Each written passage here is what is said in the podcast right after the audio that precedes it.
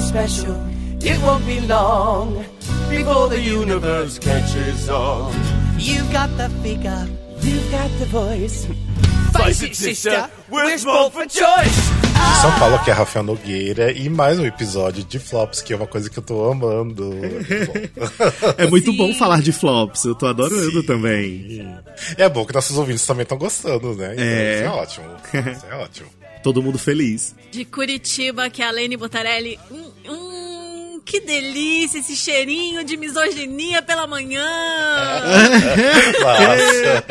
Olha, vamos, vamos, ter, vamos ter um espetáculo gostoso para falar. Ah, que legal.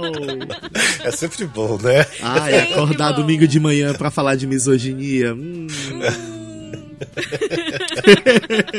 de Fortaleza, que é Glauber.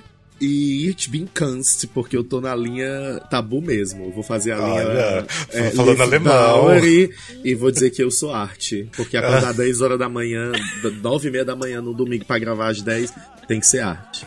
É verdade. é isso. Pra mim é isso. É.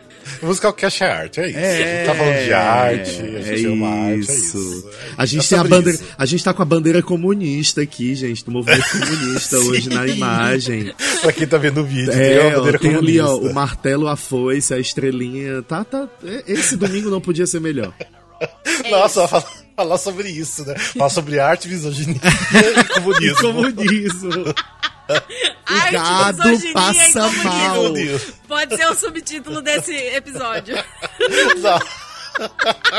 Já temos um subtítulo: Arte, Misoginia e Comunismo. Ótimo.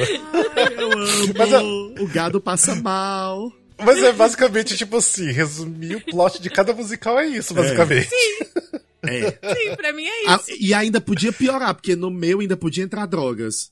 É, Arte, não, drogas, comunismo e misoginia. Nossa. É isso, o episódio acaba aqui. Um beijo pra vocês. É. Obrigado, gente. Foi ótimo. Tchau, tchau. O Spotify vai, tipo, tirar a gente de lá, né? Mas enfim, seja bem-vindo ao Musical Cast, um podcast sobre teatro. Não, nem sei mais o que falar, mas enfim, é um podcast sobre teatro musical, primeiro do Brasil. É o primeiro. Pra você. Pra você que é informação ali da superfície. Eu mudei um pouquinho, mas tá tudo bem. Mesma coisa. Enfim, esse aqui é mais um novo episódio sobre o Flops da Broadway, né? Porque é o Broadway, não é o West End, porque tem gente que tava querendo falar outro dia sobre o musical de West End. Falei, não, não vai. Vai ser no é próximo. Vai ser no próximo. Próxima é, série. Na próxima então, a série. Uma, a gente faz, a gente uma, faz uma de flops do West End. Isso. É. Sim, sim. O West é, End é, também vai bombar, porque tem uma ruma de flop lá. Sim, tem um monte, sim. Tem um monte. Não, é que eu digo assim, porque a gente não tem muita informação sobre as coisas da, da do West End de fora, porque não tem registros disso, né? Tipo, o West End é muito precário em relação a isso. E Broadway tem de tudo, né? Tem todas as informações precisas que a gente é. precisa. Gente, se vocês não conhecem, existe o IBDB, que é tudo. Sim. o próprio site do, do Playbill, nossa, sim. o site Playbill é completo, o Broadway World, nossa, então é muita informação que tem sobre os sim. espetáculos da Broadway. Broadway. É. Mas, mas enfim, a gente, esse aqui é o terceiro episódio sobre flops da Broadway. Mas antes da gente entrar no episódio, bora lá, Lene, recadinho. Gente, para quem não sabe, a gente tem um Catarse, que é um projeto de assinatura pra gente conseguir financiar a nossa criação de conteúdo, pra gente poder dedicar mais tempo para produzir mais e melhores conteúdos para vocês, comprar equipamento também. E se você gosta do nosso trabalho, dá uma olhada lá no nosso Catarse. Você pode apoiar a gente com qualquer valor mensal e a partir de 10 reais mensais tem recompensa e novidades exclusivas e entre elas ter acesso aos vídeos das gravações antecipadamente. Inclusive, é, a gente tá gravando um domingo. Ontem eu mandei o vídeo da gravação do show do milhão para todo mundo antecipado. É, pra galera conhecer, porque, inclusive, agora novas. novas ah, coisas exclusivas aí de, de poder ser convidado para gravar com a gente, né? A gente vai Sim. começar a convidar a galera do Catarse para gravar com a gente. É, e lá você também pode sugerir uma pauta, participar da gravação, anunciar produto ou serviço, várias coisas. Para saber mais é só acessar catarse.me barra musicalcast. E a gente quer agradecer a todo mundo que assina, todo mundo que apoia. É, e em especial Gabriel Sotero, Gabriel Fanaia, Maria Valéria Fagá, Verônica Oliveira e Marco Tiné. Muito obrigada. É isso, obrigado vocês. E obrigado mais uma vez o Gabriel Sotero e o Júlio Veloso que participaram do nosso último episódio. Se vocês Sim. não escutaram o último episódio, escutem, porque tava sensacional. Está divertidíssimo. Sim, pelo amor de Deus. Foi ótimo. Eu fiz uma super edição com músicas de fundo e tudo hum. mais. É, ficou demais, ficou demais. Ficou. Tem que ouvir. Tá bem divertido. Quem, pra quem não escutou, nem sabe do que a gente tá falando, a gente fez um show do milhão de musicais, então volta lá e escute, porque tá maravilhoso. E se você não, não escutou nossos outros episódios do flop, de flops da Broadway, volta também e escute, porque também tá valendo a pena. Muita informação sobre musicais. É. Em cada episódio a gente fala de três ou quatro flops e passa todas as informações para vocês. Ah, bem, bora lá então. É, hoje, então, a gente vai falar de mais três musicais. Lembrando que nesses episódios de flops, a gente também escolhe duas músicas pra gente tocar um trechinho. Valha. Eu, Sim. Glauber sempre esquece. No meu caso, eu vou tocar um trechinho de cada música do meu musical, porque vale a pena. Nossa, vai nossa, ser agora. Eu queria tocar várias. Vamos, vai seguir uma sequência de 15 segundos de cada música de Chess. Sim. Aproveitem. Aí os 15 segundos iniciais é só as introdução das músicas, Sim. só os instrumental. No máximo tem um I don't Aí corta. não, aí corta. Por aí, ia ser ótimo. Não, mas eu queria tocar muita música. Mas enfim, vai ser duas músicas de cada musical. Você vê que no último episódio de Flops a gente quebrou um pouco isso do Groundhog Day. Coloquei três músicas, né? Porque. ah, mas a trilha de. Mas a trilha é super bonitinha Sim. de Groundhog é, Day, então vale Sim, a pena. Vale a pena, né? Realmente. Porque, igual eu falei, além de não soube escolher as músicas, eu tinha que colocar a minha que música absurdo. favorita. é, bem que o tema hoje era misoginia, né? Tô gostando. Estamos no tema, galera. Estamos no tema. que horror. Uh, mas enfim, bora lá então. Eu vou começar a falar sobre o musical Chess, que na verdade a gente até já tem um episódio que a gente falou bastante. A gente explorou sobre a história, sobre como foi as produções. Mas é um episódio lá, tipo, foi um. Acho que o 16, 16, décimo Fica, décimo sexto tá certo, né? Décimo tá, sexto. décimo sexto existe, amigo, na matemática. Eu fiquei pensando agora se essa existe, não tá certo. Tá, décimo sexto. O eterno problema com números decimais, né, amigo? Faz parte. é, mas foi assim, um dos primeiros episódios, tipo assim, eu não sei se eu gosto mais dos primeiros episódios do Musical Cast, porque eu não sei. A gente melhorou tanto, né? Então, fique nesse, se você quiser escutar sobre musical chess, beleza? Mas enfim, quem não sabe que é o musical chess, né? A tradução literal é xadrez, né? É até um nome meio estranho, né? Se você traduzir ao pé da letra. Mas o musical chess ele ficou bastante famoso. E ele, assim, ele era um musical muito aguardado, por quê? Primeiro de tudo, que era um novo musical de Tim Rice. Tim Rice já estava, assim, bem famoso por trabalhar com Andrew Lloyd Webber, né? Tipo, já fez vários sucessos, tipo, Jesus Cristo Superstar, Evita, enfim. Então, mais um musical que tava esperando muito quando tinha o nome do Tim Rice, então era algo esperado. E também tinha também duas pessoas que sempre tiveram interessados em escrever musical, que foram convidados, que é o Bjorn Ulvaeus e o Benny Anderson, que eram os, as cabeças do, do ABBA. Ou seja, eles escreveram as músicas, quem escrevia as músicas do ABBA, né? E eram os, os dois caras ali também, né? Então eles escreviam as músicas e eles foram convidados para escrever as músicas do musical Chess, porque é, a princípio o Tim Rice tinha convidado o Andy Lloyd Webber, só que ele estava muito ocupado com o musical Cats. então, então ele não aceitou, né? Tivesse aceitado, hoje a gente não tinha essa bomba aí, né? não. ou não, ou não. Ou não. Ou não, é isso que. É porque o Andy Lloyd Webber também é do nome forte também, então não sei. Ah. Mas, mas enfim. É, o Musical Chess ele começou como um concept álbum, que era uma coisa muito comum que foi feito com Jesus Cristo Superstar, o Evita, que é lançar um álbum sem ter um musical, tipo, só ter uma ideia de como seria o musical das músicas e lançar um álbum. E esse concept álbum do Chess fez muito sucesso, tipo, foi parar assim, é, no, no na Billboard. O single também tem um single da música One Night in Bangkok, que foi tipo, entrou no, na Billboard dos Estados Unidos. Então, assim, fez muito sucesso o concept álbum, então... Essa música é meio que famosa até hoje, né, assim? Até hoje, é. Toca, tipo assim... Trilha baladas, de filme e tal. Filme, sim, é. Toca bastante.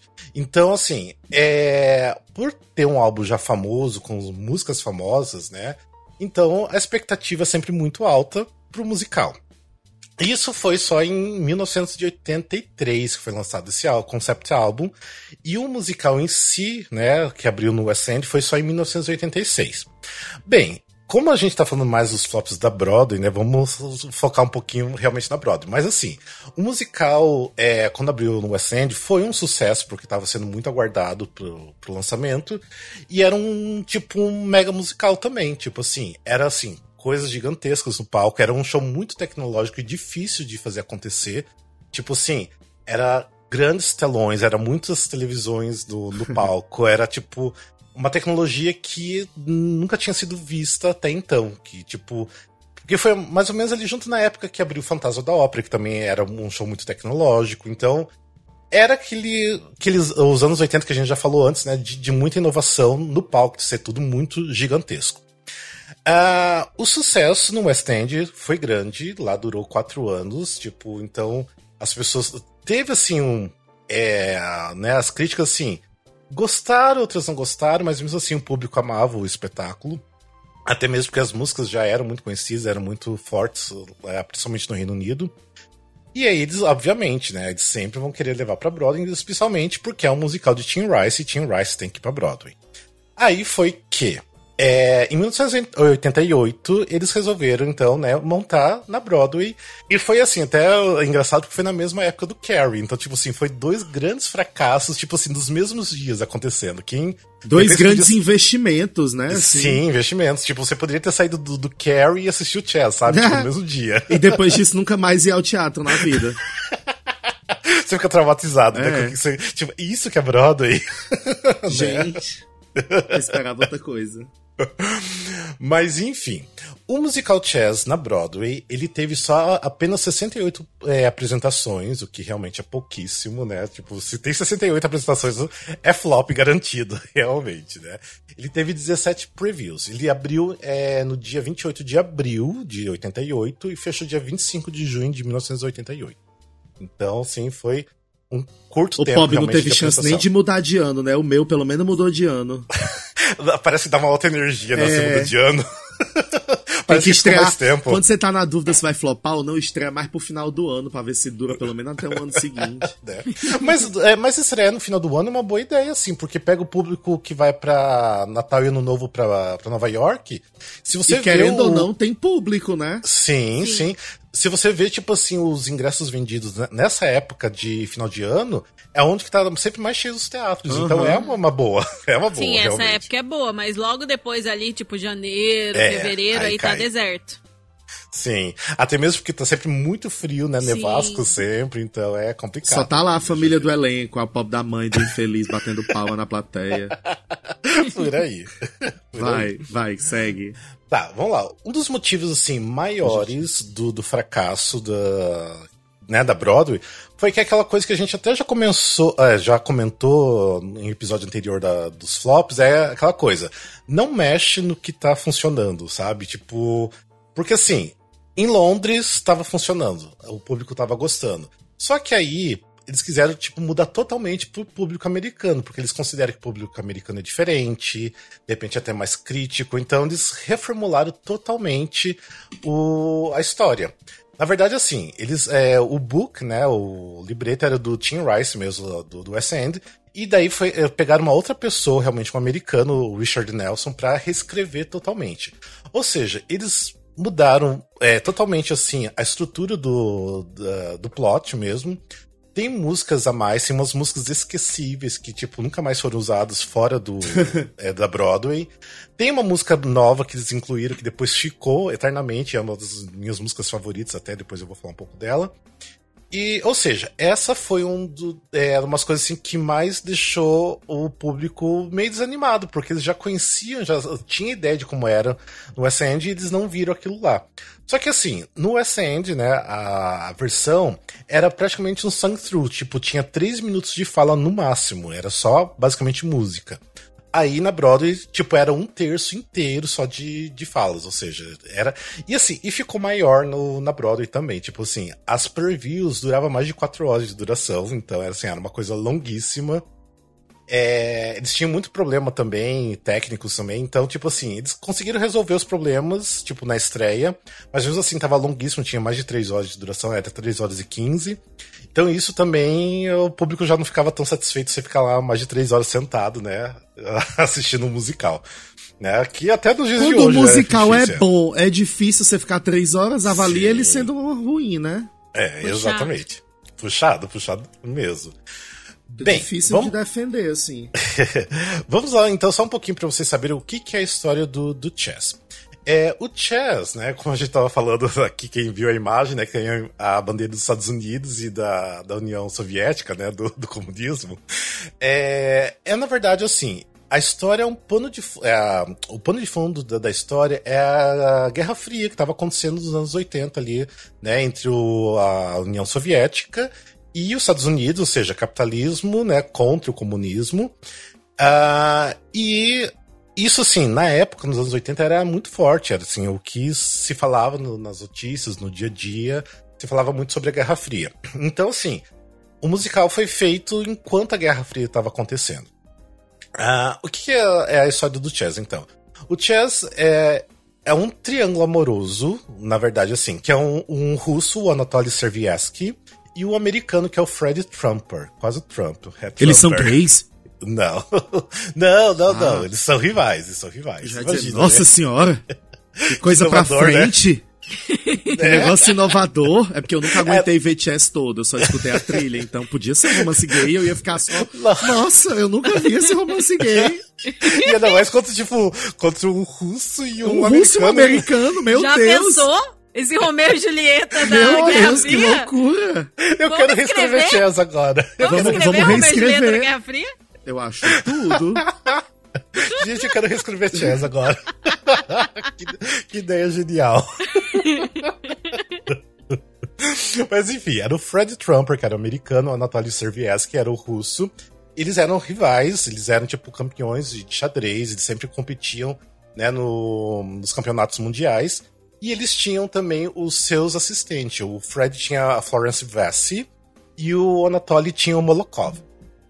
Bem, o que acontece? Na- no, no primeiro campeonato que acontece, eh, o Fred Trump ele tem assim, ele é uma pessoa muito forte, muito temperamental, e ele não tem um comportamento muito bom, o que é muito mal visto pela parte da, da Federação Russa, né, da, da Federação Soviética. Aí, a partir desse comportamento dele, começa tipo meio que ruir as coisas pro, pro americano. E a Florence, que é sempre assistente dele, sempre ficou do lado, começa a não gostar mais das atitudes dele, começa a não ligar muito mais pra ele, tipo, não dar bola mais pra ele. E nisso tudo, o que, que acontece? A, a Até Florence agora eu achei zero interessante. Sim. A Florence começa a se apaixonar pelo, pelo russo, pelo Anatoly. Aí as coisas começam a ficar mais estranhas, porque aí daí tem o, realmente né, o triângulo amoroso entre o Fred, o Anatoly e a- a Florence, porque o Fred já teve uns casinhos ali com a Florence também. E aí o seguinte, ah, continua ainda tendo os, os campeonatos e é, se descobre que a Florence ela tem um pai que, na verdade, ela assim, tem um, uma descendência húngara, porque o pai dela foi um preso político na Revolução Russa.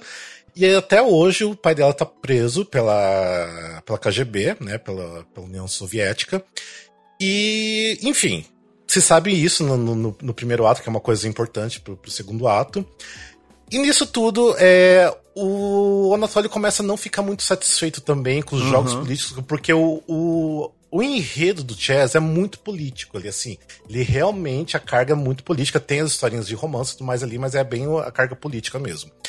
E também o Anatoly começa a não ficar satisfeito com os jogos políticos que, que começa a acontecer, é, né, em tipo de tentar é, um dominar o outro e usar da- das questões que estão acontecendo da Guerra Fria, né, dentro do campeonato. E ele é, resolve não ficar mais na União So- Soviética, ele é, deserta e, e quer ficar neutro, ele não quer mais ser parte da União Soviética. E isso acontece tudo no primeiro ato. No segundo ato, Nossa. É. Por isso que é longo. sim. Meu Deus, isso eu pensei que já era a peça toda. Não. O segundo ato, daí, tipo, já passa um ano depois. Isso, tô falando a história que é basicamente da Broadway e do West End. Só que na Broadway, tipo, tudo é no mesmo campeonato de xadrez. É, tipo, tudo no mesmo ano. Aqui, depois, na, na versão oficial, que é o de hoje em dia, já é um ano depois que é o, no ano seguinte do, do campeonato xadrez. No ano seguinte, a Florence e o Anatoly estão juntos, então já fazem um, um, casal ali. Só que o Anatoly ele tem uma esposa na União Soviética, a Svetlana. Então, assim, ele tá ali com outra mulher, mas ele tem uma outra, sabe? E o que, que eles querem? O Molotov, que é o assistente do Anatoly, não tá satisfeito por ele ter desertado, ele não tá satisfeito com nada do que tá acontecendo e resolve chamar a Svetlana para o campeonato para tentar convencer o Anatoly a voltar para a União Soviética. E só que assim, e também eles estão tentando de um jeito de o americano ganhar. Tipo, do, do Anatoly desistir do jogo, tipo, de jogar errado pro, os Estados Unidos ganhar, porque tem uma coisa ali por trás que eles estão tentando, né, manipular. É, para desentregar, assim, a, mani a manipulação seria os americanos ganharem, porque os americanos querem ganhar o, o campeonato, e se o Anatoly perder, eles entregam de volta o pai da, da Florence, né, que tá preso. Né? Então, tipo assim, Eita. em troca, né? Aí tudo bem, eles meio que aceitam, esse é o acordo que, que acontece no final de tudo. Ah, eu vou dar spoilers porque tem até, tipo, tem como assistir, mas. É, é... Eu, vou, eu, vou, ter que dar spoiler do meu também, é... eu acho. Avisa na hora que for spoiler, aí a pessoa dá uma puladinha. Uns, sim, uns sim. É. segundos, uns minutos. É, se você quiser. É. Mas eu acho que não vai influenciar muito, porque, enfim, eu acho que não é nada assim, uau, tipo, mudou tudo. Quer dizer, mudou tudo, mas enfim. Mas eu vou dar um spoiler aqui. No final de tudo, a história, tipo, termina vendo que o, o Anatoly e a Florence, eles meio que foram usados de, de peões, realmente, né, do, do, do xadrez ali, para jogos políticos. Porque eles descobrem que o pai da Florence não tá mais vivo, e desmentiram o tempo todo. Que tipo, que ele tava preso. Então, ou seja, ela uh, conseguiu fazer a cabeça do Anatoly de desistir do jogo, de perder, né? E tudo ruim ali, né? Tipo, eles viram que, que eles foram, assim, é, é, tipo, jogaram com eles o tempo todo. Eles eram as peças do xadrez o tempo todo ali, sabe? Tipo, então, assim, é assim um final que corta o coração. Tipo, é horrível o final, é muito triste. E é basicamente essa história, porque assim, é. O musical, por mais assim, tem essa história é, política forte, também tem essa história né, romântica, porque as músicas são muito românticas também, algumas. Então, é, tem essa carga também do, do né, entre os dois ali que é, que é bonita até a história. Mas enfim, é basicamente essa história do, do Chess. É, hoje em dia não se usa mais a versão da Broadway, porque realmente pegaram a versão do West End, da Broadway e alguns outros complementos de, de outras versões que tem, na verdade, até os anos 90 tinha quatro versões. Tinha da Broadway, do West End, da, da Austrália e tinha da Tour da Americana. Então eram quatro versões diferentes. Então eles pegaram tudo e a partir de 2000 tem uma versão oficial que é essa versão que é apresentada até hoje. Que é basicamente essa história. É. Enfim. Uh, ou seja, tipo, não é um, uma história que conquista muita gente. Tipo assim, é, é mais assim pelas é músicas. É difícil, né? né? É difícil, é difícil. É, tem uma frase do, do Tim Rice, que depois ele falou, que assim, que é, foi basicamente o último musical que o Tim Rice ficou satisfeito. Ele meio que desistiu do teatro depois. Ele fez outras coisas também, mas ele meio que desistiu porque ele falou assim que foi a coisa mais genial que ele já fez e daí ele até falou assim: pode soar até arrogância minha, mas esse daqui com certeza as pessoas não gostaram porque uma pessoa média, né, de, de um cérebro, cérebro médio, não consegue entender o musical. Porra, meu! Né? E ele disse: então... pode até soar como arrogância minha? Sim, é, ele falou. Imagina se suasse mesmo, né? Porra, e, meu. E é complicado porque, assim, é um musical que eu não conheço. Eu quero musicar, eu quero musicar, oi? Eu quero conhecer porque muita gente fala que eu conheço, que eu respeito a opinião, fala bem e gosta. Então eu imagino que, que tenha muitas qualidades. Mas ouvindo você contar a história, eu fiquei com sono. Nossa. Ah, não, sim, sim, sim. Tipo, eu acho. é um negócio que você tem que conhecer mesmo. É uma história difícil, né? É, se você não exato. sabe o que, que é tipo, o que, o que, que é a Guerra Fria, tipo assim, você não vai nem saber o porquê que eles estão brigando tanto ali, por que, que é tanta Sim. disputa ali. Então já não faz nem sentido se você não sabe. Eu acho que fazia muito sentido nos anos 80, porque eles estavam vivendo aquilo. Estavam sabe? vivendo Tipo, aquilo, né? Era Sim. a É. realidade deles na época, né? Então, eu acho que fazia muito sentido. Hoje em dia, eu acho que já não faz mais tanto. É aquela coisa que é, a pessoa tem que ter essa carga histórica pra entender, sabe? Tipo, tem que saber o que que aconteceu exatamente naquele ponto ali da, da história mundial, né? Ah, até eu achei que a frase do, do Tim Rice, aqui em inglês, é It may sound arrogant, but chess is as, as good as anything I ever done. And maybe it costs too much brain power for the average person to follow it. Ah, vê! Jesus! Ainda ficou pior. De muito cérebro pra Ainda pessoa ficou média pior. acompanhar. Exatamente. Gente, é. que nojo. Era melhor não ter lido. Que nojo. Eu achei forte Que também. escroto. Mas enfim, se vocês quiserem é, assistir o musical Chess, tem uma versão que assim é a que eu recomendo, mas eu não gosto tanto porque tem uma pessoa que estraga, que quem faz a Florence Vessel é a Idina Menzel. Ew. É, eu acho que ela estraga muito, muito, tipo assim. Não é, tipo, não é pra ela fazer. Tipo, ela é boa pra fazer Ranch, ela é boa pra fazer Alphaba e só. É porque, porque é puxado. Tem uma versão muito boa que tem um pro shot que é do Actors Fund of America Concert, que é um, um concerto que eles fizeram na Broadway. Que daí tem o, o Josh Groban, que ele é maravilhoso. Tem a Julian Mourney, tem a Sutton Foster, tem o Raul Olha! Esparza. Olha. Essa- Elencão. essa- Elencão, elencão. Essa aí tem o. Só que tem a Idina Menzel também. Não, não, isso aí não tem Dina Menzel. Ah, isso não não tem? tem. Não. Ufa. Quem faz o papel da Florence não é Dina Menzel é Julia Mourney. Ah, Olha! Muito Gostei. Vou, eu vou, deu até vontade de ver por eles. Aí eu lembrei agora Ah. da história e passou à vontade. Sim. Ah, e tem, e tem mais um que eu esqueci o nome dele, deixa eu ver aqui, que ele é muito famoso também. O Norm, o Norman Lewis. Norman Lewis também. Nossa, que homão. Sim. Esse elenco aqui é maravilhoso. Pra mim, eu, eu recomendo essa versão aqui, que é de 2001, e daí. eh, Desculpa, é 2001. E aí, 2008, tem a versão do concerto do Royal Albert Hall, em Londres, que daí tem a Indina Menzel, tem. Ah, eu esqueci, tem o Adam Pasquale também no, nesse, nesse elenco também. Gente, é um No elencão anterior. mesmo. Sim, no interior. é. Sim, sim. Aí nessa versão de Londres, que tem um pro shot lindo, maravilhoso também, lançaram em DVD, é, trocaram a Julia Moore pela Indina Menzel e continuou Adam Pasquale, continuou o Josh Groban, daí mudaram alguns os outros atores ali também. Mas ainda continua sendo um puto elenco, mas, né, tipo, Indina Menzel pra mim, ela não consegue entregar o personagem. Pra mim é muito sofrido a participação dela. Eu já Mas tô vendo os fãs dela enchendo a gente de mensagens. Sim. Ai, gente, mas é a realidade, é a realidade, né? É. Enfim. Às é. vezes é sobre isso. É. E assim, e o musical hoje em dia ainda é assim, tão fazendo em outros países, tá acontecendo. Recentemente teve um revival no West End em 2018 e teve um revival em Nova York no Kennedy Center em 2017, tanto que o americano era feito pelo Raul Esparza, maravilhoso. É, aí quando ele fez no é, no concert lá de 2001, ele era o The Arbiter, que era o- a pessoa que comanda os, os jogos ali. Ah, e teve também um- uma montagem em Tóquio, agora em 2020, que era em inglês, mesmo sendo em Tóquio era em inglês, que era o Ramin é, Carmen Lu e a Samantha Barks que fazia. Olha, Então, uhum. Em Tóquio, então- que interessante. sim, fazer em inglês, sabe? É, a Tipo, Samantha Barks, do nada. É, enfim. Então foi uma coisa bem recente. Então essa é basicamente é, a história do Chess e das produções. E eu vou deixar duas músicas que eu recomendo muito, que é uma das músicas que foram escritas pra versão da Broadway, que pra mim é tipo uma das músicas mais lindas, que ainda bem que usam até hoje, que é Someone Else's Story.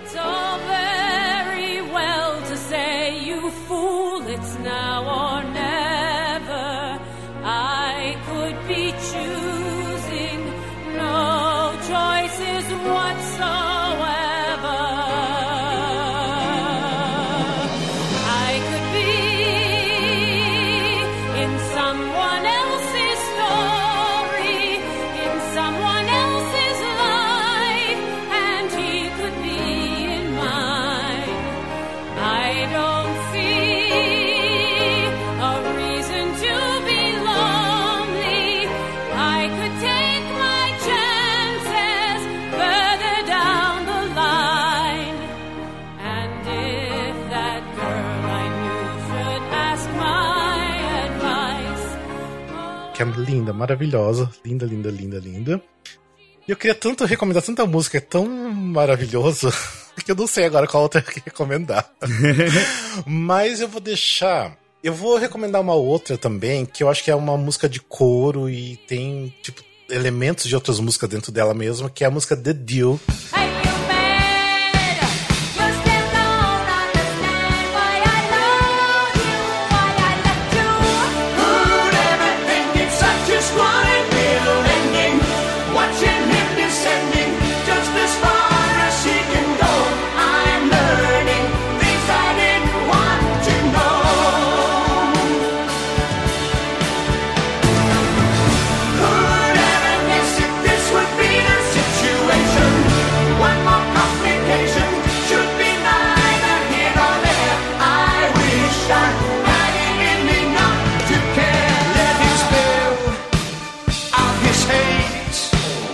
Essa música The Deal eu acho incrível, maravilhosa. Essas são as duas músicas que recomendo vocês procurarem, mas procure as músicas, as músicas são incríveis, eu sou apaixonado pelas músicas.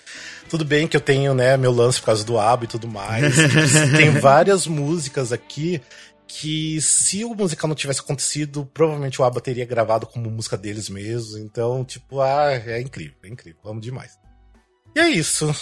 É isso, arrasou. Confesso Bora que fiquei curioso com algumas coisas e meio É, hum, com outras, mas achei interessante. Mas assim, vale pela, pelas músicas já vale a pena, sabe? é, Tipo fiquei assim, curioso. Mas é, é lindo, é lindo. Vale a pena sim. Arrasou. É, eu conheço as- a música que eu.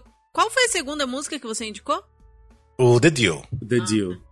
Eu Por quê? Qual conheço de, de ver pessoas cantando Someone Else's Story. Ah, é maravilhosa. É verdade. Eu nem sabia que É, era tem, do Chess. tem outra muito conhecida. tem muito, é uma outra conhecida que foi assim, número um na Inglaterra e tudo mais, que é o. hum, Nossa, me esqueci o nome da música.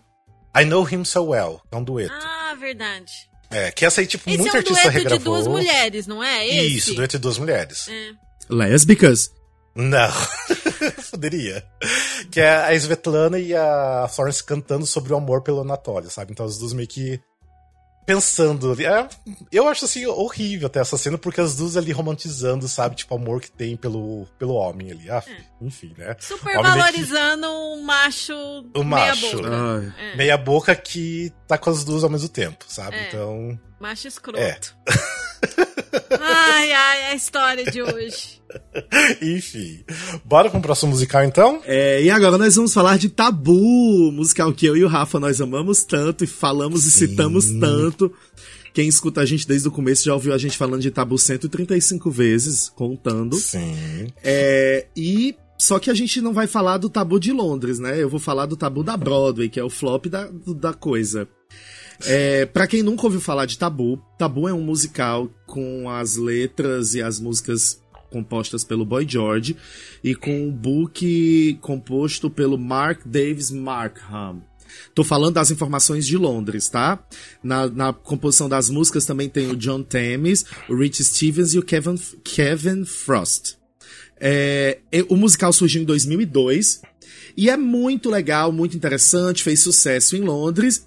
E um certo dia, a moça chamada Rosie O'Donnell, eu acho tão chique quem tem o nome assim, O'Donnell, é, McMichael, Macmillan, O'Connor. O'Connor, No meu tem O'Reilly, Mac, McClure, McClure. é, O'Reilly. Esses nomes americanos que tem um O'Reilly, Mac, não sei o que, eu acho chique. Acho que é meio irlandês, né? É irlandês, é irlandês, é. Irlandês, olha só como eu sei. E aí ela pegou e ficou assim, tombada pela prefeitura de Londres assistindo o espetáculo e decidiu comprar os direitos pra montar na Broadway. E ela investiu 10 milhões de dólares. Acreditava no projeto, entendeu? Ela acreditava no projeto. O Mas, problema... mas o que era 10 milhões de dólares pra ela? É, não, pra, pra Rosie, pra ela não é nada. Ela é podre de É. rica.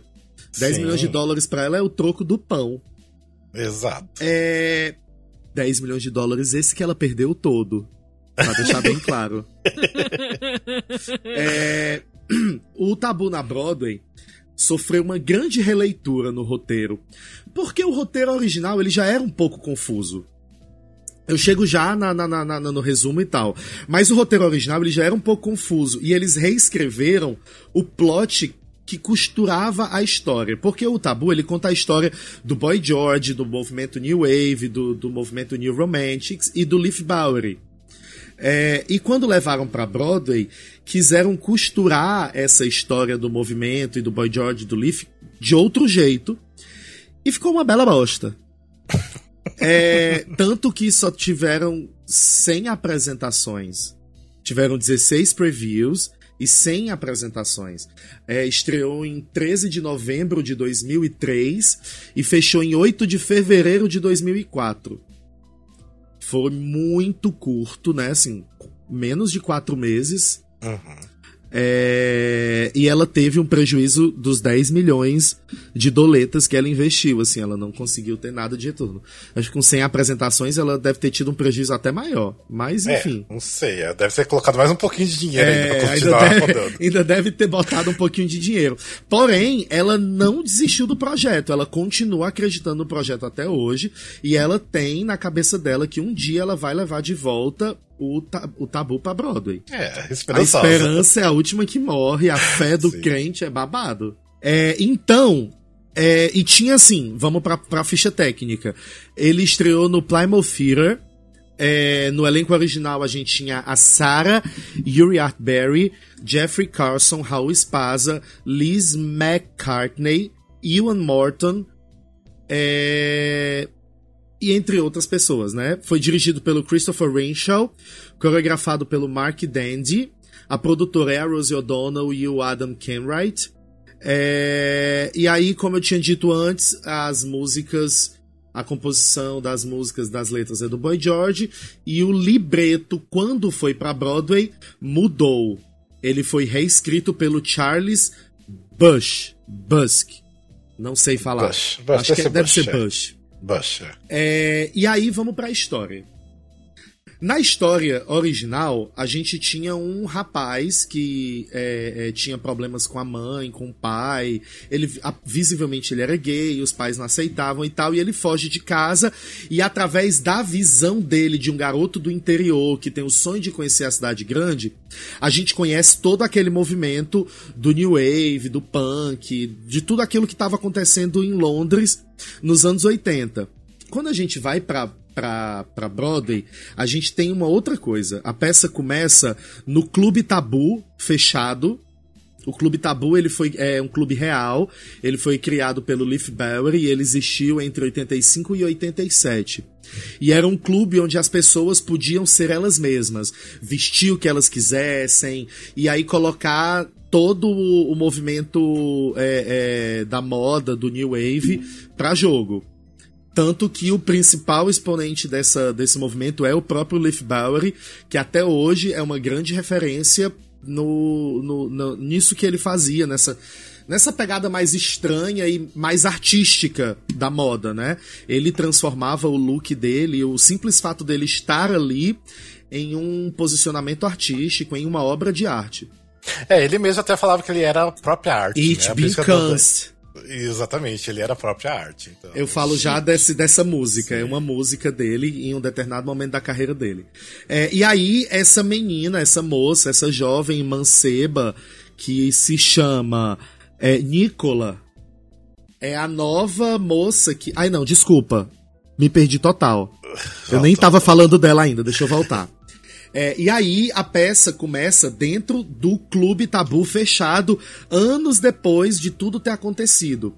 É, entram duas personagens, o Philip e a Big Sue. E eles dois estão aguardando um repórter que convidou eles para fazer uma entrevista falando sobre tudo o que aconteceu na cena do New Romantic na Inglaterra nos anos 80. E aí eles chegam lá, olham o clube fechado, decadente e tal, e aí eles começam a relembrar como era tudo, e aí a gente volta no tempo e a gente vê, começa a história de verdade. Eu vou fazer um resumão, porque é uma história muito longa, que tem muitos detalhes que, que é melhor você assistir do que eu contar. Mas a gente conhece o Boy George antes de ser famoso, super falido, quebrado, o pai sendo contra as coisas que ele fazia, e o Philip Saloon arranja um emprego para ele trabalhar numa boate lá que ele já trabalhava. É, e aí a gente tem o, o, o número Freak Odd to Attention Seekers, é, que é o número de abertura. E logo depois, que, quando começa, que a gente volta no tempo, a gente vê o Boy George, Stranger in This World, é, enfim, todo triste, se considerando um estranho nesse mundo, porque ele tem uma mente diferente das outras pessoas, ele vê a vida com outros olhos e tal. É, aí a gente corta para a Nicola, que é a personagem que entrou no lugar do meninozinho lá de Londres. Ela quer ir para Londres, ela mora no interior, ela quer ir para Londres porque ela quer estudar moda, ela quer conhecer o Leaf Bowery, ela é apaixonada, obcecada pelo Leaf. E ela foge de casa e ela canta Safe in the City. Oh, é, Safe in the City, que é a música onde ela diz que ela a cidade é que vai transformar a vida dela, porque é na cidade que ela vai ser feliz. O mundo anda, o mundo anda, ela chega na cidade, ela conhece o Leaf, ela conhece a Big Sue, a Big Sue arranja de conhecer o Leaf, e ela e o Leaf têm uma conexão muito forte ali desde a primeira vez que eles se encontram. Mesmo que a princípio tenha sido para fazer ciúmes a Big Sue, depois eles desenvolvem uma relação e eles chegam a casar. Sim. Não faz o menor sentido. Mas eles chegam a casar.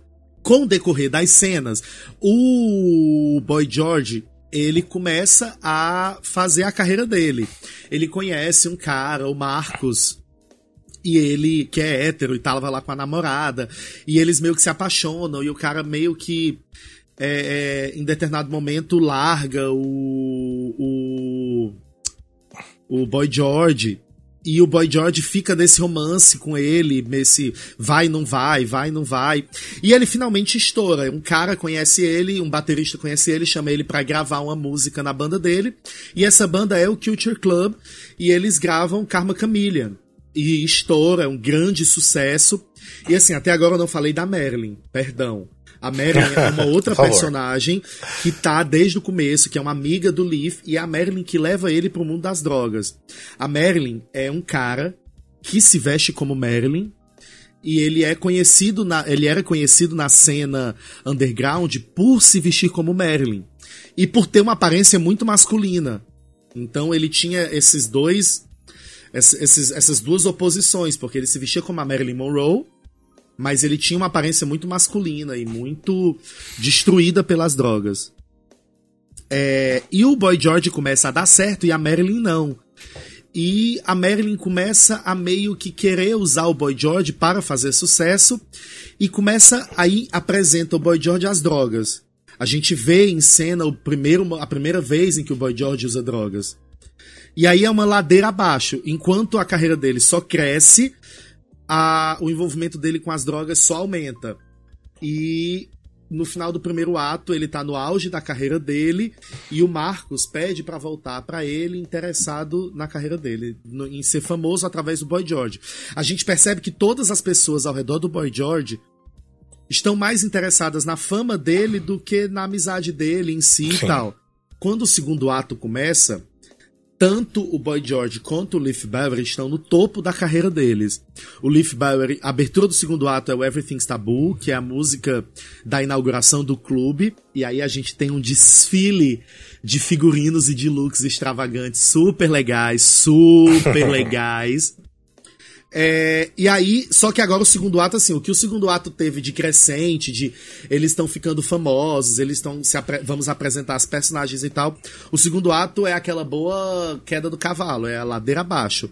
O Boy George vai se consumindo pelas drogas cada vez mais, mostra ele usando heroína, cocaína, é, é, tem cenas bem pesadas dele usando drogas. É, e o Marcos, achando que vai ajudar ele, vende a história dele pros jornais, de que ele está entregue às drogas. Vende assim, ele tem tanto na cabeça dele que ele tá querendo fazer o bem, que ele não cobra. Ele só se identifica nas matérias. Ele meio que quer ficar famoso, sendo aquele que vai é, entregar o Boy George. E aí isso meio que destrói a carreira do Boy George. Pouco tempo depois ele é preso é, com porte de drogas. E aí ele rola um momento que ele é internado numa clínica de reabilitação. Tem todo um negócio.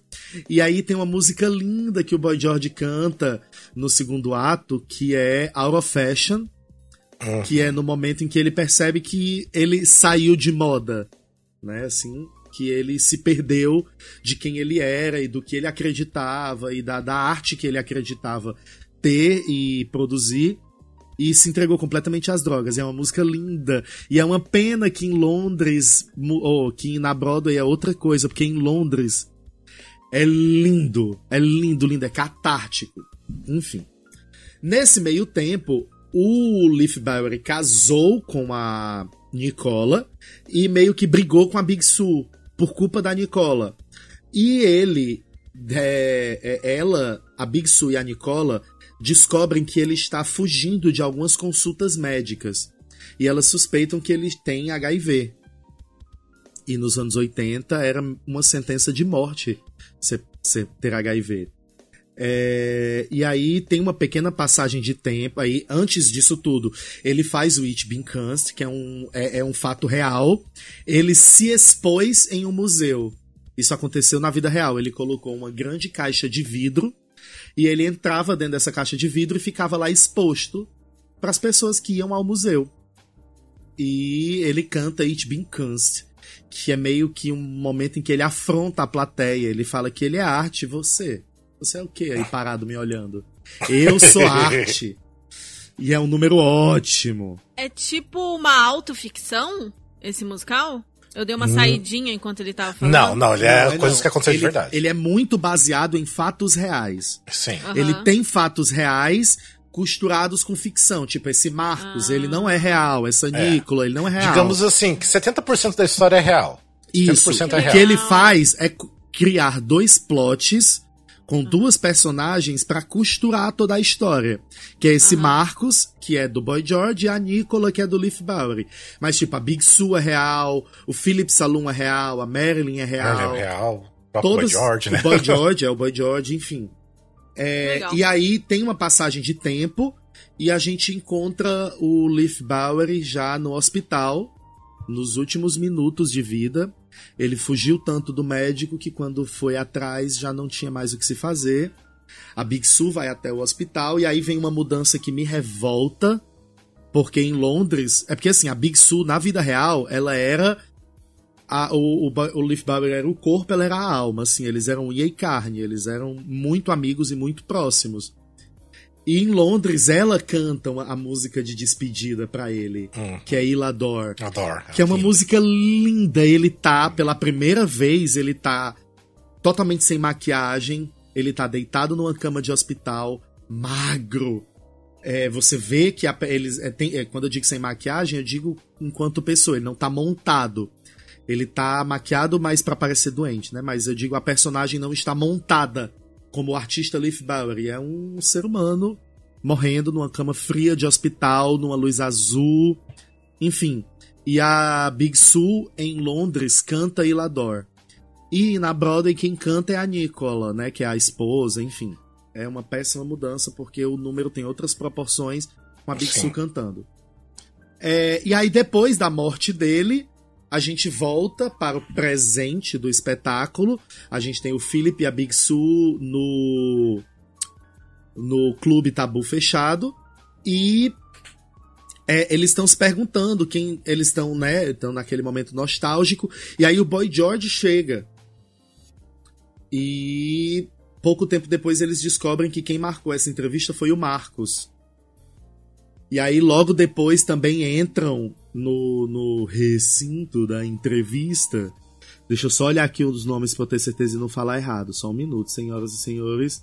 Entra é, os outros personagens que permanecem vivos, no caso, né? O Boy George, o Billy, a- a- o. É, o Billy é do, do de Não, o Londres, Billy é de né? Londres, é a É. Nicola. Enfim, todos os outros personagens entram e eles é, cantam juntos, relembrando tudo, a música do final, que é Pie in the Sky. O Ian Morton canta meio solo, eles estão lá e, e a- o espetáculo termina com uma foto deles no, no teatro fechado, né? No, no, no- clube fechado.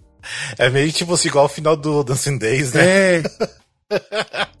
É exatamente. Talvez o Dancing Days tenha se inspirado, talvez. E é meio Sim. que isso, assim, vai entrando o personagem, meio que mostra o que é que eles fizeram, o que é que eles. Enfim. É super estranho. O que também não dá pra é dizer, ah, é porque o de Londres era muito melhor. Não, porque o de Londres tem um Deus Ex Machine, tá todo mundo na Índia dançando uma música Hare Krishna. Sim. Também não é muito melhor, não. É. Mas é isso, assim, é, é- a história é meio que isso, talvez tenha alguma diferença ou outra. É, apesar de poucas exibições, o musical tem um grupo de fãs muito loucos. Existe uma gravação aí que, se você, que acho que dá pra achar da última apresentação na Broadway e os fãs estão enlouquecidos, gritando a cada fala forte, a cada final de música, a cada nota mais alongada, enfim, aquele coisa de fã de musical. Imagina os fãs de Wicked na última sessão do Wicked de São Paulo. Sim. Por aí. É, e aí, assim, eu, se você quer conhecer o tabu, eu sugiro você pegar o de Londres. Porque tem um pro shot gravado bonito, com muitas câmeras e tal. É melhor, as versões das Foi lançado em DVD. são melhores. Foi lançado em DVD. Você acha pra comprar o DVD. Se bobear, tem aí no sebo da internet. Eu tenho um aparelho de DVD pra assistir isso hoje? Não tenho. Não. Porque quem é que tem DVD hoje em dia? Ninguém. Mas eu tenho o DVD, é isso. E aí, assim, é, é, vale ressaltar que o Ian Morton e o Raul Spaza estavam muito bem nos papéis. Sim. Eu acho que o que cagou mesmo foi essa adaptação. Eu, eu realmente acho que a adaptação ela não foi feliz. Eu acho que não era pra ser num palco grande também da Broadway. Também tem isso, tipo assim, Londres é feito num palco arena, meio um semi-arena, e as, é, as pessoas tão, são como se fossem é, os clientes do bar em que a, a peça está acontecendo, tá ligado? Tipo, é, um, é, é uma montagem com um palco mais experimental. Ele é meio italiano, mas ele é meio arena, e tem interação com a plateia, enfim. E aí em Londres, eh, na Broadway, foi um palco italiano tradicional e tal. E aí eu acho que não funciona, porque é um musical meio subversivo, né? Então, eu acho que precisava ter uma pegada diferente, não podia ser num palco tradicional. Aí Sim, eu sim. acho que isso também contou muito para o não sucesso do negócio. É, porque assim, em Nova York tem tanto bar underground, essas coisas, podia ter feito tipo num bar assim. Total, total, total, total. E aí, assim, só pra também falar, teve um revival em Londres em 2012, Uhum. né, em Brixton. Em Brixton, isso. Brixton, que tem alguns vídeos no YouTube, dá pra ver, mas eu confesso que eu não tenho muitas informações about it. Eu não gostei muito porque não tem o Boy George fazendo o Leaf, então. Ah, é uma pena, né? Porque é, É. um detalhe. O boy- Gente, Sim. eu não falei isso até agora. O Boy É George verdade. está em cena. Ele é do elenco das duas montagens fazendo o Leaf Bowery. É, ele não faz ele mesmo, porque ele já tá mais É, velho também, E né? ele é creditado com o nome original dele, né? Ele não é creditado como Boy George, ele é creditado como George O'Dowd. Que legal. E quem faz o personagem Boy George? É o Ian Morton. Tanto em Londres Ah. como na Broadway. É, o Ian Morton Esse maravilhoso. que é o pai daquele molequinho? É, É, é. exatamente ele. Exatamente. Que emoção! Exatamente. É, e Ele por é ser um um ator hétero. do caralho. Ele é um Ele faz muito bem. caralho. Ele faz muito bem o Boy George. Incrível. É pra quem não sabe, o molequinho. Qual que é o nome do molequinho? Ai, qual que é o nome dele? É o. Ian. Eu acho que é Ian, Ian alguma coisa, né? É, que depois vai fazer o, o Sheldon criança no- na série Young, Young Sheldon. Sim. Que ele fazia, Isso, ele, é fazia- pai do, do Young Sheldon. É isso. Isso. E ele fez o, o Rei George em, em- Sim. no Hamilton.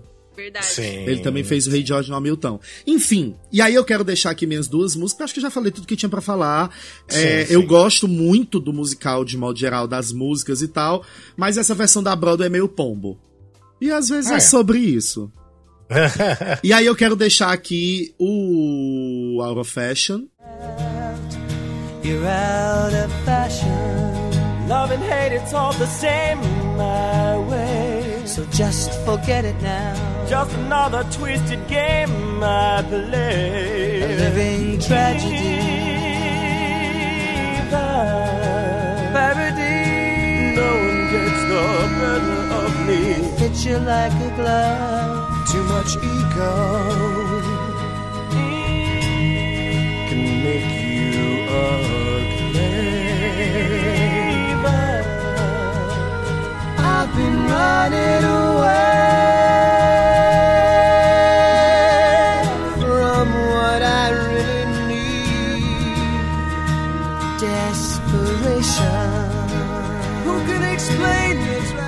Que é, mui- é uma, tem uma letra muito bonita e é muito forte. E aí, já que eu tô deixando o Out of Fashion, eu vou deixar uma do Ian Morton, que é o Do You Really Want to Hurt Me, que eu também acho lindo. Sim, que é bem conhecido já do Culture Club. É. É maravilhosa. Mas, não, vou mudar. Pra não dizer que eu tô botando uma do, do, do Culture Club, eu vou colocar I'll Have You All, que é o Boy George que canta, que é do, do Leaf Bowery. Russell Square, a cottage here or there, those charming old familiar places.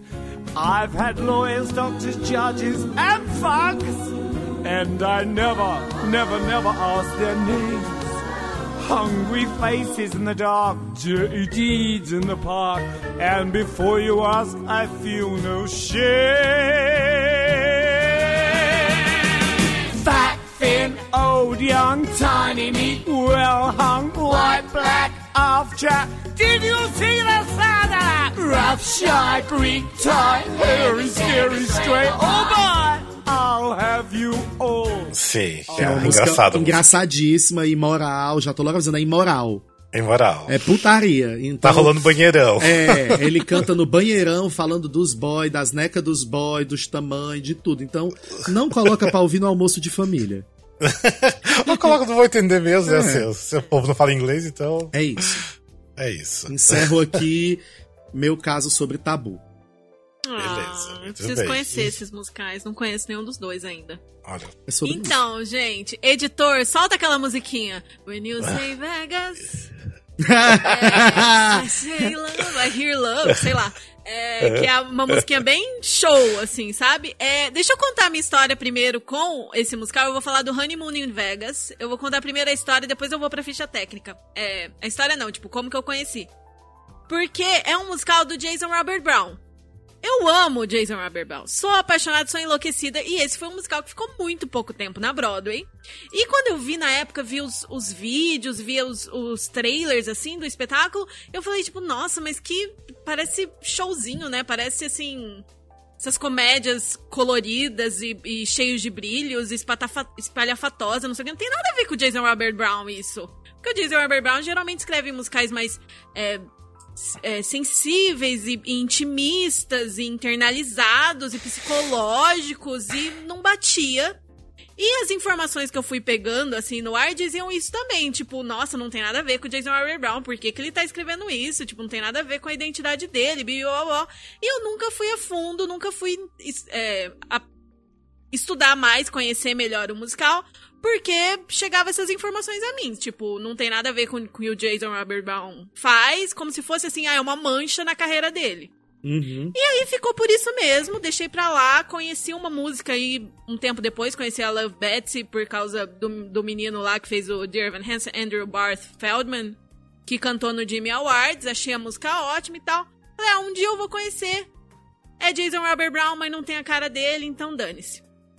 Como, como se assim, meu Deus, ele estava louco quando ele fez isso, porque no mesmo ano saiu The Bridges of Madison County, que é um musical mais Jason Robert Brown, né? Mais denso, né? mais denso, mais psicológico, com essas músicas mais melódicas e tal. E as músicas do Honeymoon in Vegas realmente são músicas show, são músicas comédia musical, são músicas. É. Hairspray, Priscila, é, música- comédia musical dos anos 60, sabe? Aham. E aí fui conhecer, fui estudar de ontem pra hoje pra gravar esse, esse episódio e eu me surpreendi. mu- Ah, outra coisa que eu fiz antes de estudar. Eu assisti o filme original. Honeymoon in Vegas é inspirado num filme de 1992. O roteiro é do mesmo diretor e roteirista do filme original. E eu assisti o filme uns meses atrás. E é um filme de comédia pastelão dos anos. Pastelão não. Comédia boba, assim. Dos anos 90. Sabe aquela Uhum. comédia de sessão da tarde? Aham. E é uma história bobinha e, e tem um, um plot que é misógino, assim. Não, não tem como tirar a misoginia do plot, porque uma E tem mulher. o Nicolas Cage, né, no e filme. Tem o Nicolas Cage péssimo. Você não consegue Ai, sentir nenhuma gente. empatia pelo personagem, sabe? Você não consegue se identificar com aquele personagem. Ele não tá bem. É, a Sarah Jessica Parker, que é a mocinha, e ela só é, tipo, jogada de um lado pro outro, rasa, não tem, não tem personalidade nenhuma, assim, sabe? Ela só tá lá. Com Tipo, aquela lapa de nariz dela, maravilhosa. Sim. E é, eu, eu assisti o filme e falei, tipo, caramba, difícil mudar o plot desse musical pra ficar aceita para virar um musical aceitável em 2015, que foi quando estreou.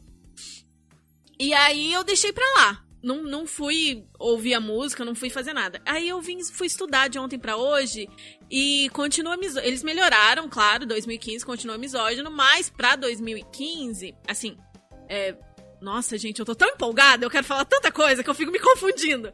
É, eles melhoraram toda a questão, a personagem tem mais é, personalidade, é, eles aprofundam mais, você sente mais empatia pelo protagonista. Mas não tem como tirar a misoginia desse plot. E é, é um musical que ficou meio datado mesmo, devia ter saído uns anos antes. Mas enfim, deixa eu contar. Mas eu adorei! A trilha é uma delícia sabe? Então eu tô ali dividida. Se eu gosto, se eu não gosto, eu tô meio, ai, ignora a misoginia, o musical é divertido, é gostoso de ouvir, sabe? ouvindo, ouvindo com a mão na consciência. Sei. Enfim, o musical é do. A música é a letra do Jason Robert Brown. O livre- libreto é do Andrew Bergman, que também era o, o diretor e o autor do filme original, que é de 1992. E o nome do filme, em português, vocês sabem qual é? Não. Ah, eu não lembro. Honeymoon que é? in Vegas, né? Lua de mel em Las Vegas. Em Sim. português chama Lua de Mel A3. Ah, é verdade. Nossa. Aí você Sim. acha, hum, uma história picante, um trisal, uma homenagem. Não, não tem nada Com disso. certeza não. Aí do- estreou no Paper Mill Playhouse em 2013, né? Nova Jersey. Teve o, o tryout lá e foi pra Broadway em 2015. Começou previews em novembro de 2014, estreou em janeiro de 2015, tipo no meio de janeiro, pior Na data pior de estrear um época musical. existente. Sim, e fechou em abril, antes de sair anu- os anúncios do Tony. Tava vendendo muito mal. Tinha gente falando, ai, talvez eles esperem, né, o, a- o anúncio dos indicados pra ver se dá um, uma levantada nas vendas e tal. Fecharam antes. E ainda bem que fecharam antes, porque não foi indicada nada no Tony. Ia só passar vergonha, Ia né? só passar vergonha. Ia só passar vergonha. Teve 66 previews e 93 apresentações. E, surpreendentemente, eles receberam críticas muito boas. O New York Times babou ovo do, do Honeymoon in Vegas. Adoraram, falaram muito bem. Só que a plateia não, não chegava a 60% da lotação, sabe? e lá Nossa, você tem que que, ter mais de prejuízo. 80, 90. Tipo, prejuízo feio, assim. Eles insistiram muito. Um dos atores principais é o Tony Danza, que já fez várias séries na, na TV e tal, que é um cara meio conhecido. Chegou ao ponto que ele ia na cabine da Tickets, sabe, da TKTS, lá na escadaria, pra chamar as pessoas pra assistir. Tipo, o cara famoso da televisão ia lá conversar. Tipo, o nível do desespero e o nível que ele acreditava no Nossa, espetáculo. que humilhação. Que humilhação. Ai, que horror. Realmente. E aí no elenco tem outro amaldiçoado dos flops, que é o Rob McClure, que fez o Chaplin. E ele ia estrear a Mrs. Doubtfire, mas não deu tempo de estrear por causa da Covid. É o Tony Danza, que é o trapaceiro lá, e a Brennan O'Malley, que é a mocinha. E a Nancy Opel, que é a mãe do, do cara, que é incrível. E foi o quarto flop sucessivo do Jason Robert Brown, mas esse foi assim. É, é, mu- é muito estranho você, você. Se você gosta muito do Jason Robert Brown e aí você vai ouvir, você vai falar, tipo, o quê? Sério? tem, tem uma música que parece o Jason Robert Brown, que é. chama Anywhere But Here. Que aí você ouve e você fala, tipo, tá, quem escreveu essa música foi o Jason Robert Brown. E as outras são teatro musical tradicional, comédia musical clássica. E são uma delícia. Eu não achei que são mais do mesmo, eu não achei que são batidas, assim, sabe? Que Porque eu achei que eu ia escutar o musical e que ia ser uma coisa extremamente genérica que eu ia achar. Jason, querido, o que aconteceu com você? Onde você estava com a cabeça? Mas não, eu gostei, assim, sabe? Eu achei uma trilha muito gostosa de ouvir, assim. Tipo, as músicas são contagiantes, são divertidas e tem a coisa que os personagens são de Nova York.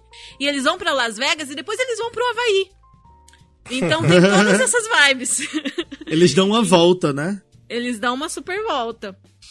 E aí, o que que aconteceu? É, teve ótimas, ótimas críticas, mas não conseguiu chegar no público, boca a boca não aconteceu.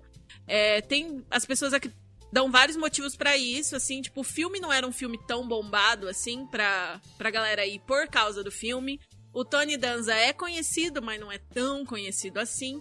Tem a questão de que o plot tem, né, é misógino, já vou explicar por quê, que causa aquele desconforto. Tem o fato de que é, os personagens do Havaí são estereotipados, que é um negócio que causa mais um desconforto. E tem a questão que é um musical divertido. É um musical gostoso. É um. É um. É aquela comédia musical. Só que acaba sendo simples, acaba sendo raso, digamos assim, né? Acaba sendo. É o ano do Fun Home que eles estrearam. Então, assim, a galera tava indo ver coisas densas e psicológicas e tal. E aí era um musical divertido, sabe? Não tinha grandes pretensões, assim. Então, talvez por isso, por muita gente considerar bobo e tal, e dentro, dentre as opções que as pessoas teriam pra ir a um teatro na Broadway, escolher outro em vez de escolher esse, né? E também o mês que estreou, realmente, em vários lugares, as pessoas falaram isso. Tipo, janeiro é uma data horrível pra você estrear um espetáculo. Aí acabou que a temporada foi cancelada no meio, devolveram o dinheiro de quem tinha comprado pra depois do 5 de abril. A humilhação, sabe? Puxado, bem puxado. É, não teve nenhuma indicação ao Tony. E. Mas tem. Cara, sério, eu. Ouçam a trilha. Eu achei realmente muito gostosa de ouvir. E aí.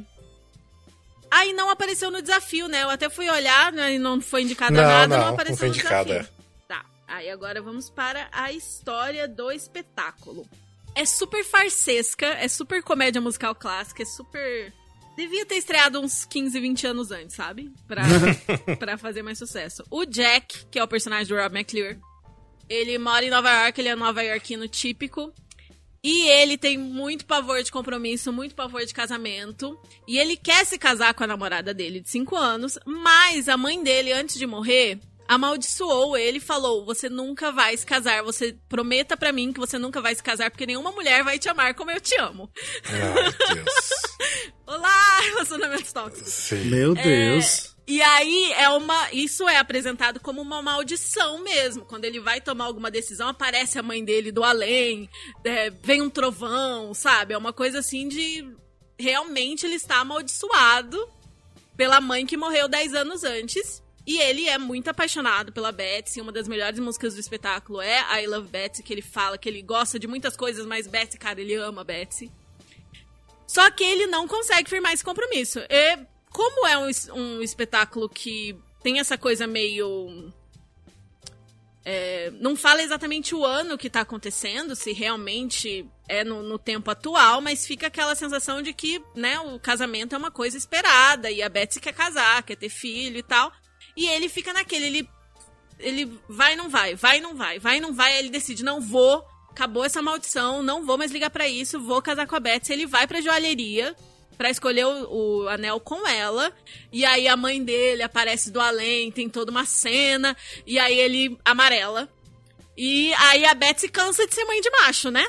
Que até aquele momento ela tava tipo, "Ent- ok, entendo seus problemas, mas assim, amado, minha vida, sabe, cinco anos, preciso, a gente precisa, você precisa crescer, precisa dar um jeito.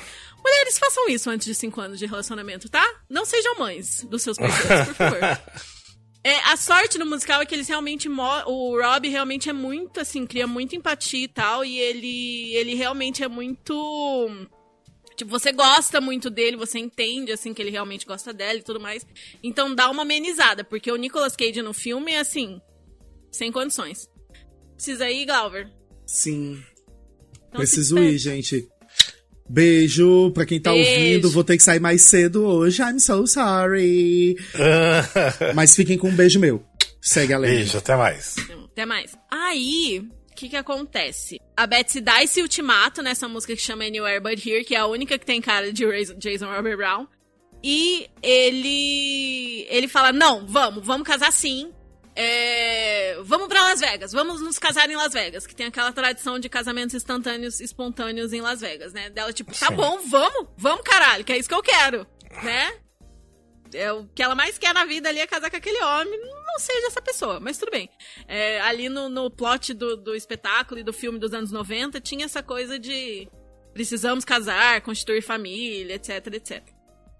Aí eles vão pra Las Vegas. Chegando em Las Vegas, tem um cara lá, que é o cara que o Tony Danza faz, que o nome dele é Tommy. E ele é tipo um trapaceiro, ele tem muita grana, é um- é, ele é apostador, essas coisas. E a Betsy passa e ele lembra, diz que ela parece muito com a ex-esposa dele que morreu de câncer de pele. Nossa. E aí ele decide que ele vai conseguir conquistar aquela mulher porque ele tem uma nova chance de ficar com a dona. Ah, o- né? A Betsy lembra ele da dona. E aí que, que ele cria todo um plano pra conseguir se aproximar da Betsy. O plano é o quê? Apresentar que vai ter um- uma noite de jogos no cassino e tal, que vai ser é, privado para hóspedes, convidar o Jack. O Jack aceita, vai lá, joga com ele e ele tá com uma cartada muito boa e ele começa a apostar assim, é impossível alguém ganhar dessa cartada, aposta, aposta, aposta, empresta dinheiro pra apostar, com certeza absoluta que ele vai ganhar, mas ele perde e fica devendo 58 mil dólares pra esse cara. E aí o cara fala, tipo, então, é, você precisa me pagar, né? Ah, eu não tenho como pagar porque eu achei que não tinha como perder, nananã, eu não tava blefando, eu achei que você tava blefando. E aí ele fala, tipo, então, a gente tem duas opções. Eu posso cortar suas bolas, ou você pode me deixar passar um final de semana com a sua namorada, com a sua noiva. Oi, amada, a noiva nem tava lá, ela nem sabia do que tava acontecendo. Ela foi tratada como um objeto de troca de uma aposta. Isso me deixa muito pistola. Muito pistola. Porque é isso que acontece. E aí ele vai lá, conversa com, com a noiva, fala dos 58 mil dólares, aí ela aceita, tipo, tomar um drink com o cara, junto com o noivo, né? Só pra conhecer e tal. E aí dá uma confusãozinha ali, o cara chama ela pra ir pro Havaí, ela fala, vamos, vamos. Porque ela tá pistola com o Jack com toda razão. Quem não ficaria pistola de você ser apostada com outro cara? Ai, não, ele não vai se engraçar, ele não vai fazer nada demais, mas Cara, o que, que eu tenho a ver, sabe? Você que fez a aposta que você não devia fazer. Vai tomar no seu cu. Não tem nada a ver com isso. É literalmente tratada como objeto, como um, um negócio de aposta. Então, tipo, realmente é muito complicado. Por mais que tenham dado mais personalidade pra ela, tenham deixado o Jack, assim, mais agradável pro público, realmente é um plot difícil de engolir e uma história difícil de levar pra Broadway em 2015, né? Realmente, meio bem complicado, né? Porque Bem complicado. as coisas já estavam bem mais avançadas em 2015, né? Se fosse, sei lá, 2000, ainda é até aceitável 2000, né? Mas 2015, Verdade, verdade. E, e, cara, dá uma dó, porque as músicas são muito boas. são muito É. divertidas. Eu, eu fui ouvir esperando uma coisa muito genérica. E eu amei, sabe? Amei. Eu vou parar essa gravação aqui, vou botar o álbum pra tocar e ficar dançando pela casa, porque é contagiante. E são muitas músicas gostei. muito boas, sabe? Então realmente é uma pena que o plot não condiga. Condiga? Condiza? Não, não, não condiz. Não condiz. Não condiz. É uma pena que o plot não condiz com os dias atuais, assim, sabe? Porque realmente nos anos 60, esse espe- inclusive tem a sonoridade muito dos anos 60, assim, sabe? Sim. Daquela comédia clássica, comédia musical clássica. Se nos anos 60 esse espetáculo seria assim bombadíssimo e, e, e é mais complexo, sabe? Não é é gostoso, é, é, uma é delicioso de escutar, mas tem camadas de complexidade do Jason Robert Brown, entendeu? Não é uma coisa genérica. Então eu gostei demais, assim, de ouvir. E eu acho que eu não vou dar nenhum spoiler pra vocês. Vocês assistam filme, ouçam musical, É, tem o conheçam filme, melhor. ajuda. Mas o segundo ato é basicamente: eles vão pro Havaí e aprontam altas confusões. Muitas confusões. Olha, gente, tem mentira, tem atores contratados, tem o Jardim das Mães Decepcionadas, Ah. tem a tentativa de desfazer uma maldição, tem é, Elvis, muitos Elvis, ah, é lógico, tem né? paraquedas. Tem muitas coisas. É uma loucura Ah, é, o segundo no, ato. no- na, na é capa do super Playbill tem os paraquedas, verdade. é. Sim, sim. Tem Elvis paraquedistas. Mais de um, tá? Não é um só, não. Elvis, Zezés, paraquedistas. Não, e esse é o tipo de história realmente que eu até mesmo vendo lá no desafio, que era muita eh, era muito comum fazer esse tipo de história baseada nesses filmes mais antigos, ali bem no começo dos anos 2000 mesmo, 2000, 2001, era muito ok, mas é realmente pelo você contando a história, eu acho que não funcionaria nos dias de hoje mesmo. Sim, sim. E cara, eu realmente, olha, se tivesse estreado uns anos antes, porque eu não achei um musical. Assim, eu fico pessoalmente ofendida. Fico. Porque eles ficam jogando uma mulher pra um lado e pra outro, e a mulher, por mais que tenha personalidade, é é a que menos tem personalidade ali, é a personagem Sim. mais rasa, porque ela é um objeto de troca de dois machos que estão disputando ela, sabe?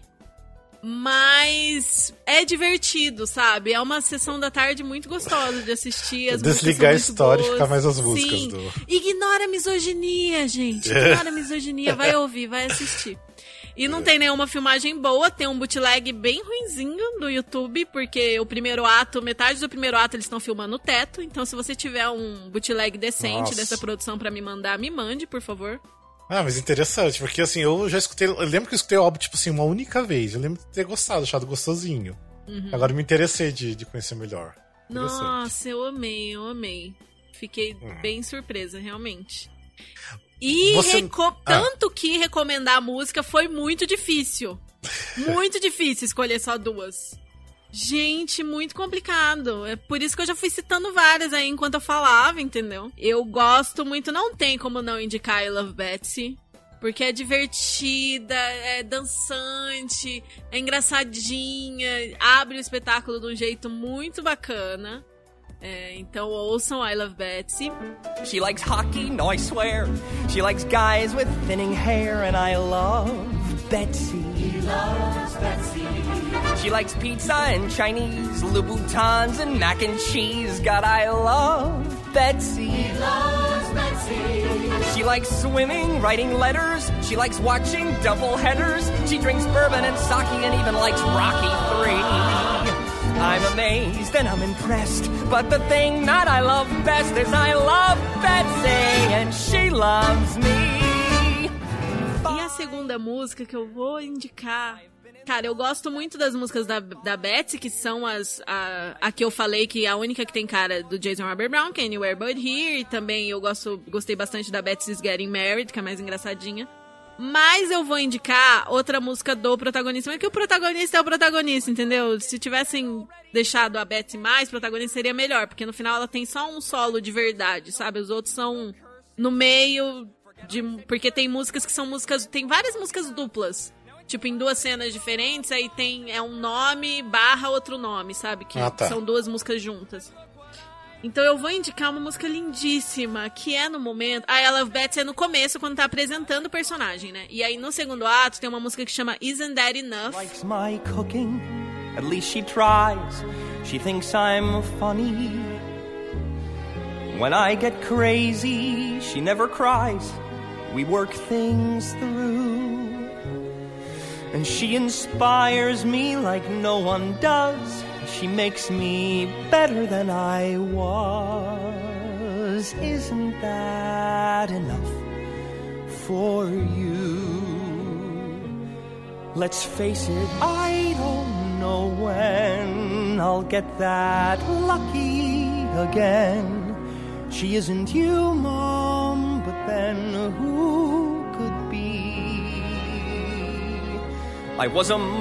Que é quando. Não riam, hein? Não riam. Quando o personagem tá no Havaí e aí a moça do Havaí que tá encarregada de tentar seduzi-lo pra ele esquecer de tentar salvar a noiva dele, leva ele até o Jardim das Mães Decepcionadas. E aí ela, ele vai até lá, encontra o espírito da mãe dele e convence a mãe dele a desfazer a maldição, a abençoar a relação dele com a Betsy. E aí essa é a argumentação dele. Ah. Tipo, não é suficiente tudo isso que ela é pra mim? É, eu amo ela, mãe, deixa eu casar com ela. nananana. Fofinho até. Fofo, É e é muito fofo. bonita a música. Fofinho. Gostei. Sim, no Jardim das Mães Amaldiçoadas.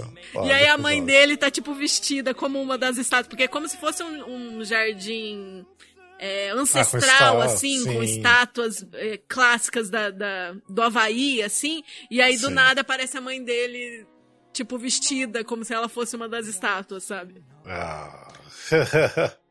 ah, mas muito bem. Eu acho que Sim. já tem um bom tanto de, de coisa aí pro, pras pessoas se interessarem. De... Mas acho que é isso, né? Você viu se chegou a perder muita grana o musical? Não? Eu não consegui achar, mas eu vi É. que enquanto tava em cartaz, tava com 50, 60% de Sim, lotação, eu tava vendo então isso. é. eu não É, consegui achar certeza. valores exatos, assim. Com certeza, tipo, não atraiu o público mesmo. Mesmo. Muito triste. É uma pena. E é pena, é uma tristeza quando a crítica ama demais, né? Porque você vê uma crítica positiva, dá uma aliviada, imagina. O New York Uhum. Times babar seu ovo, Sim. você acha tá feito, vou fazer uma grana com esse espetáculo, mas as pessoas não foram assistir.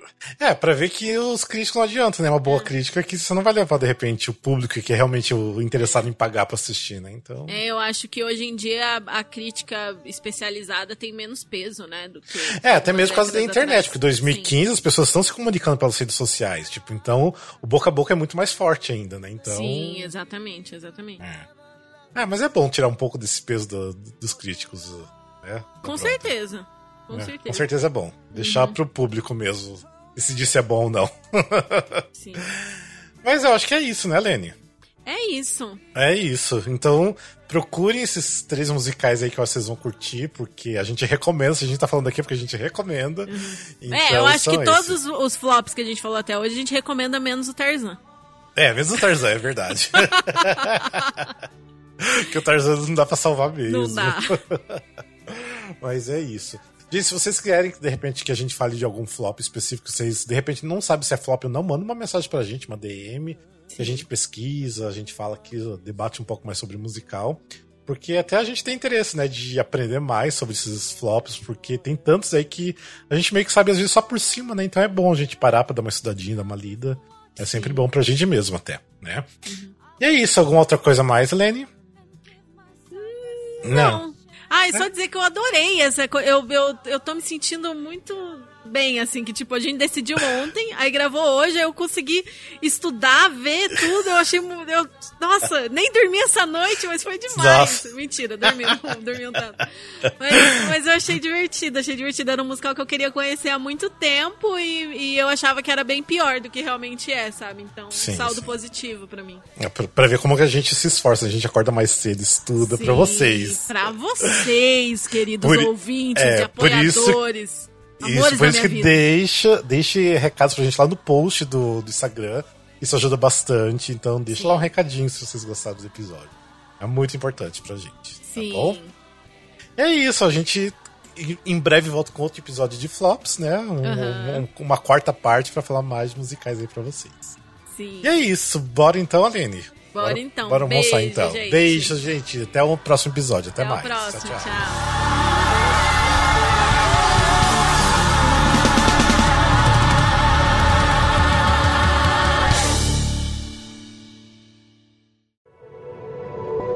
Este podcast faz parte do movimento LGBT Podcasters. Conheça outros podcasts através da hashtag LGBT Podcasters ou do site www.lgbtpodcasters.com.br.